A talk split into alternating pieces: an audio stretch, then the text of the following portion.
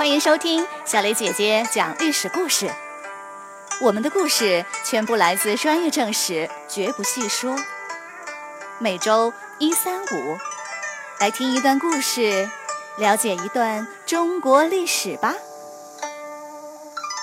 今天我要给你们讲的故事的名字叫做《桓温豪赌》。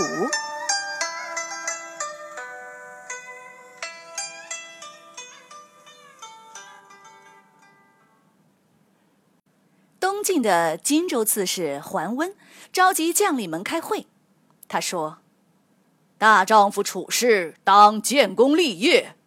虽然我们打不过北方的后赵，但可以去打西边的成汉呢。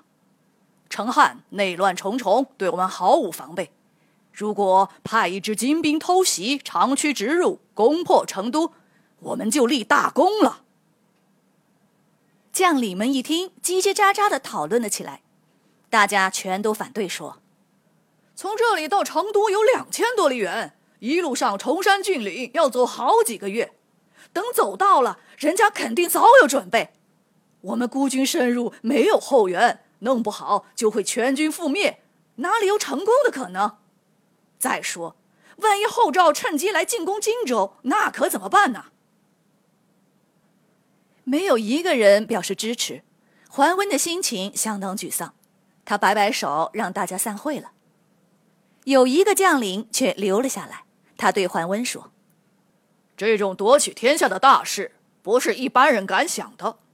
只要你下定了决心，不必管其他人的意见。我认为，只要有一万精兵，就有可能成功。我们就赌一把，又何妨？”赌一把，桓温的眼睛亮了起来。有些紧张，又有些兴奋。这种感觉和十六年前他藏好刀准备出门时一模一样。那一年他十八岁，决心要去报三年前的杀父之仇。这三年来，他无时不刻想着报仇，可是三个年幼的弟弟生活都没有着落，他一直就没能下决心。但是他不能再等了。因为仇人已经死了。当他得知仇人还有三个儿子正在给仇人守灵时，他就下定决心，绝不能再错过这个机会。他把刀藏进手杖，假装吊唁，冲进了守灵的屋子。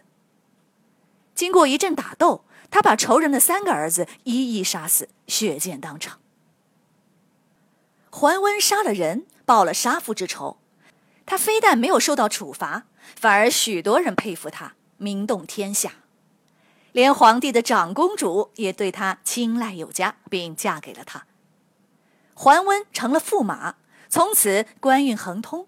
一年前，他被任命为荆州刺史，接管了东晋最重要的军事要地。桓温拿定了主意，他上表皇帝说要去进攻成汉。他不等皇帝回复，就立刻率军出发了。他沿着长江逆流而上，进入到了三峡。只见两岸峭壁千尺，直耸云间，长江波涛汹涌，水势轰鸣。蜀道难，真是难于上青天呐！这一战前途未卜，桓温感叹道。既然想当忠臣，恐怕就做不成孝子了。他继续前进，艰苦的走了三个多月，离成都只有两百里了。成汉这时才发现，赶紧调派大军迎击桓温。成汉的大军沿着长江北岸日夜不停的行军，可是走了几天都没有看到桓温军队的影子。等走出了很远，才猛然发现，原来桓温走的是南岸，他们走的是北岸，两军隔着长江擦肩而过了。桓温离成都只有几十里了，他命令军队丢掉做饭的锅，只带三天军粮，向成都发动猛攻。桓温三战三胜，离成都就只有十里地了。擦肩而过的成汉大军掉头回追桓温，听到这个消息，士兵们四散而逃，不战而溃。成汉皇帝赶紧调集成都的全部兵力去拦截桓温，双方厮杀起来，十分的惨烈。一个副将战死了，桓温军快抵挡不住了。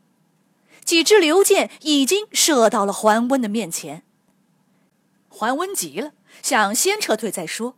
他着急的冲鼓手喊道：“快快打鼓！”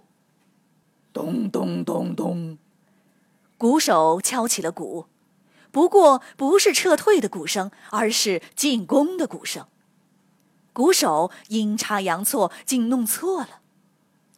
双方军队听到鼓声都惊呆了，不知怎么回事。桓温军士气大振，重新组织进攻，成汉军大败。桓温乘胜追击，一直杀到成都城，放火把城门烧毁了。成汉皇帝惊慌恐惧，没有了再抵抗的斗志。不久，他就拉着棺材，双手反绑，向桓温投降了。桓温把他押往建康，建国四十多年的成汉灭亡了。桓温在成都停留了一个月，全部收复了成汉的各个州郡，等局势平稳了，才返回荆州。桓温只凭一己之力，竟收复了半个东晋大小的国土，威震天下。东晋统一了南方，桓温被封为征西大将军，手握重兵，在朝廷说一不二。这一场豪赌，他赢了。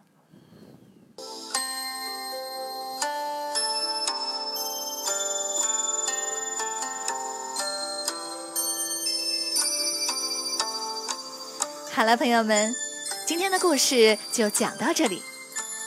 请你来说一说，故事中桓温冒险进攻成汉，孤军深入，差一点就全军覆灭，最后非常幸运的获得了胜利。如果你是桓温，你会赌一把发动这一次进攻吗？为什么呢？欢迎你们到公众号留言，或用语音告诉我们你的答案。感谢你们今天的收听，我们下个故事再会。